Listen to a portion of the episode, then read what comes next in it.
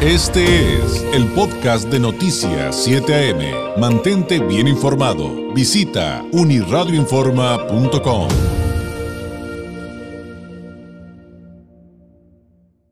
Agradezco enormemente al especialista en empresas de capital humano, ex consejero de Aritac, ex consejero, por cierto, también de la Cruz Roja, director general de Grupo Soluciones Empresariales, dedicada a brindar servicios de capital humano, miembro fundador de la ADERS, que es la Asociación de Empresas de Reclutamiento y Selección en Baja California, director general de gavilaneo.com, Oscar René Culebro Medina, nos tome eh, la llamada. Oscar René, ¿cómo estás? Muy buenos días. Muy buenos días a todos, ¿cómo están?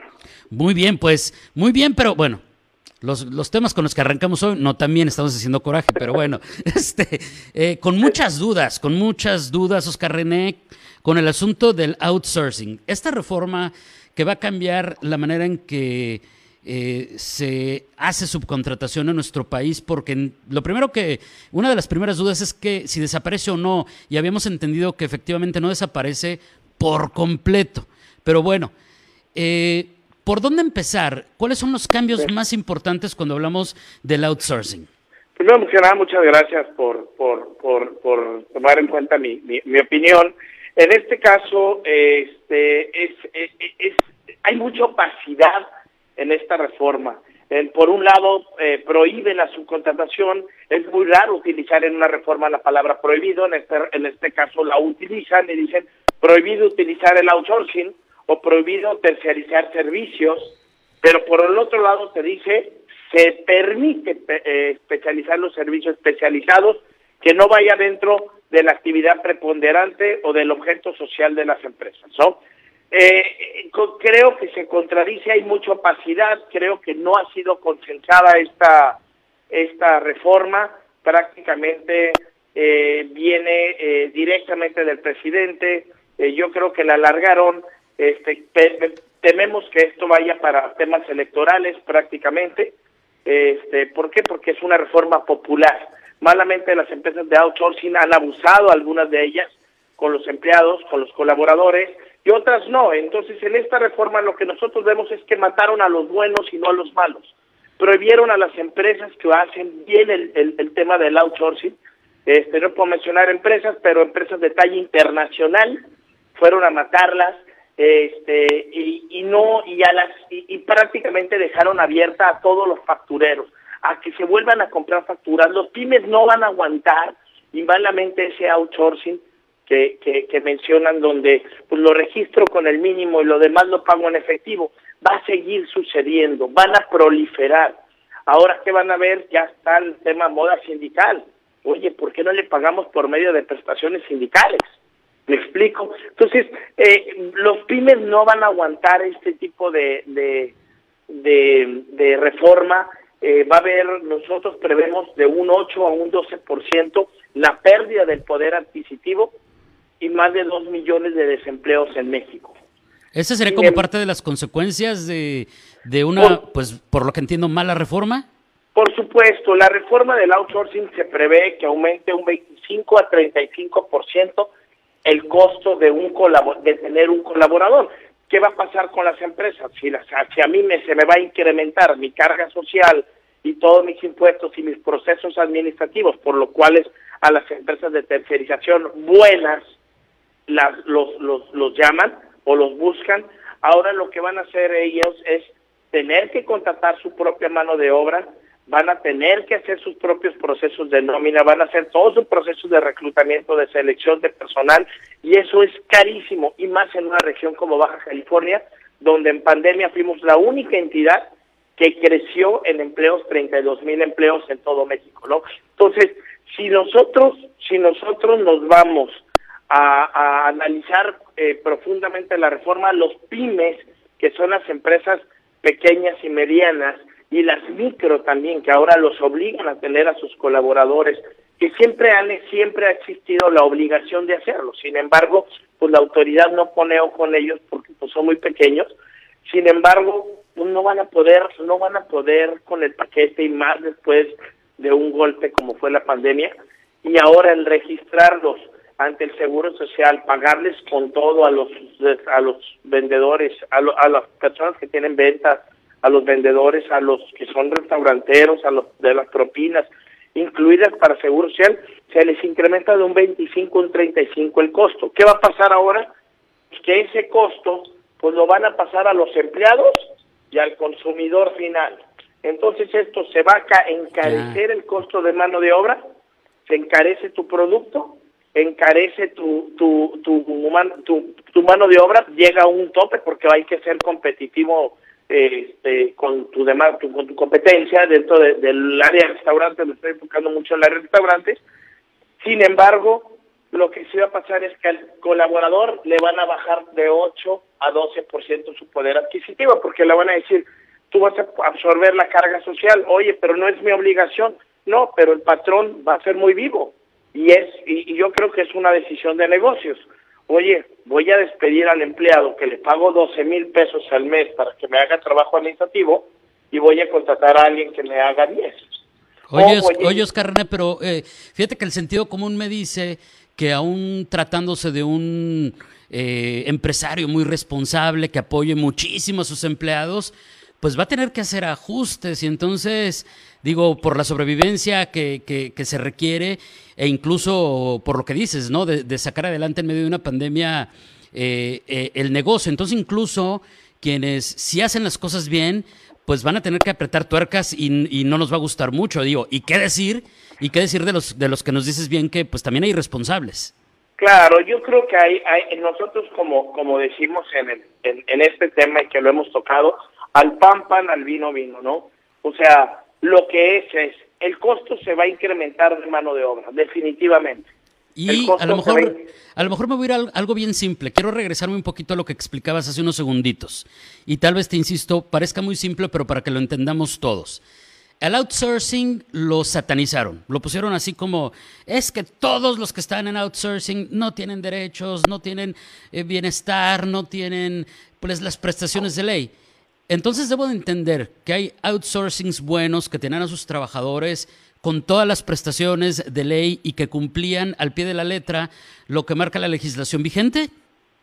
Claro, o sea, había outsourcings por supuesto, las grandes compañías a nivel nacional, las grandes compañías como supermercados de, de renombre, que los conocemos y tenemos aquí en la ciudad, ellos utilizaban en su gran mayoría outsourcing y lo tenían pagando el 100% el seguro social, no tenían ninguna búsqueda, ningún recoveco para no integrar todo el seguro social. Por eso decimos, mataron a los buenos y a los malos, mataron al cumplidor y no al cumplidor.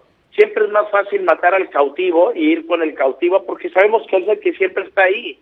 Prácticamente las empresas dicen ahora, se cancela el outsourcing, ya no lo puedes usar, ok, regresen las empresas a la nómina que tienen directamente, pero las nóminas van las empresas van a hacer esto, van a ingresar en su empresa al colaborador con el mínimo y el resto van a seguir comprando facturas y, les van a pagar a sus empleados en efectivo, les van a dispersar por medio de algún otro concepto como cuotas sindicales, como hay un hay, hay un sinfín de dádivas sindicales, mucho juega con el tema de sindicatos, mucho juega con el con el tema de plan privado de pensiones o simplemente se los vamos a pagar en efectivo, ¿no? Entonces, eh, eh volvemos otra vez.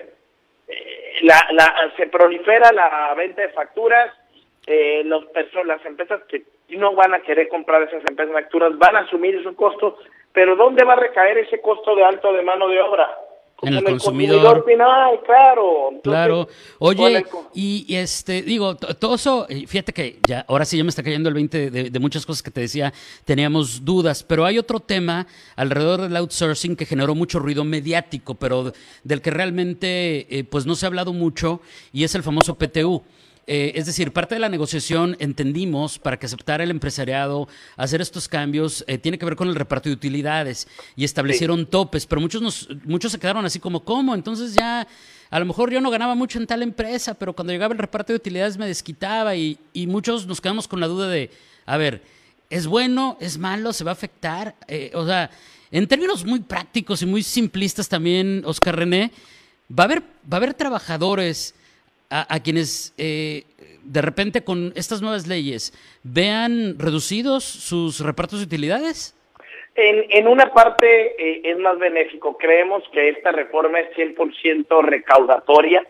más impuesto, mayor este, pagos de seguro social, mayor pago de Infonavit, mayores pagos de, de ISR, por supuesto. No, eh, el único eh, artículo que están reformando desde la Ley Federal del Trabajo y tiene que ver con el tema de las utilidades. Y en el tema de las utilidades te puedo decir que se topa, anteriormente era discrecional y, y, y muchas empresas lo han pagado así, oye, ¿sabes qué? Pues a lo mejor no hubo utilidades como tal, pero sí hubo utilidades, pero te voy a dar una discreción, te voy a dar una semana, dos semanas, tres semanas de salario como un pago de utilidades, ¿no?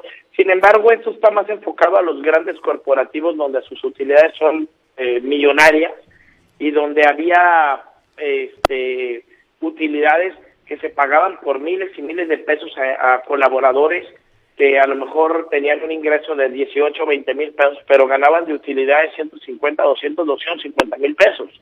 Entonces, pues ellos lo veían este como un como un extra, como una parte eh, adicional. Sin embargo, ahora ya se topó para aquellas personas que no reciben o lo hacen discrecional. Ah, Tú vas a poder pagar o hasta la utilidad que es a, la utilidad que sacó durante tu coeficiente, como la, como la empresa sacó una utilidad de, no sé, un millón de pesos. Entonces vamos a repartir ese 10%, nos quedan 100 mil, sin embargo, vas a pagar la utilidad que es por cada colaborador o tres o se topa a tres meses de salario, lo que mejor le convenga al empleado. Aquí es bien importante, el patrón no decide, es lo que mejor le convenga al empleado. Si al empleado le conviene más irse a tres meses de salario, entonces se van a ir a tres meses de salario como tal. O sea, es, tiene, tiene también suerte, y si no hay utilidades, pues no va a haber reparto de utilidades. Claro, por supuesto. hay empresas que ahorita con la pandemia este año, pues se van a ver mermados mucho las utilidades y denlo, denle gracias a Dios que tenemos trabajo. Lamentablemente hubo mucho desempleo para todas las empresas, restaurantes, este, eh, no, pues todo, yo, yo diría que todos los giros. Oye, se nos acaba el tiempo, Oscar René, nos queda un minutito si acaso. Este, ¿Con qué nos debemos de quedar en este momento y, qué viene? ¿Cómo, ¿Cómo podemos cerrar este tema por lo pronto, que además ya entendimos que está inconcluso, ¿no? Que todavía hay mucho por venir. En la reforma todavía no se ha aprobado, están haciendo algunas modificaciones en el Senado, ya se aprobó por la Cámara de Diputados. Este, nosotros creemos de que esto es más de lo mismo, creemos que vienen a pegarle al bueno y no al malo, que realmente este, es 100% recaudatoria y que a final de cuentas eh, para todos los pymes eh, siempre va a haber una solución que buscar, ¿no? Sin embargo, es, es importante ese costo o ese, o ese incremento en tu mano de obra por darlo de alta en el seguro social o a lo mejor el bolero que te cobraba 50 pesos, ahora te va a cobrar 65, 70 pesos. Ese costo lo tienen que trasladar a algún lugar. El empresario va a querer seguir ganando o generando el mismo ingreso.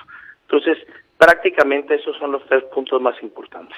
Oscar René, te agradezco enormemente. Espero que tengamos oportunidad de seguir platicando conforme esto avance para que nos ayudes también a resolver pues dudas de, tu servidor, pero también muchas que quedamos aquí eh, que se nos quedarán sobre la mesa del público. Gracias y muy buenos días. muy buenos días. Gracias a ustedes. Hasta luego. Hasta luego, es Oscar René Culebro Medina, especialista en empresas de capital humano, ex consejero de la ARITAC, la Asociación de Recursos Humanos de la Industria aquí en Tijuana, experto en estos temas. 7 con 49. Este fue el podcast de Noticias 7am. Mantente bien informado. Visita unirradioinforma.com.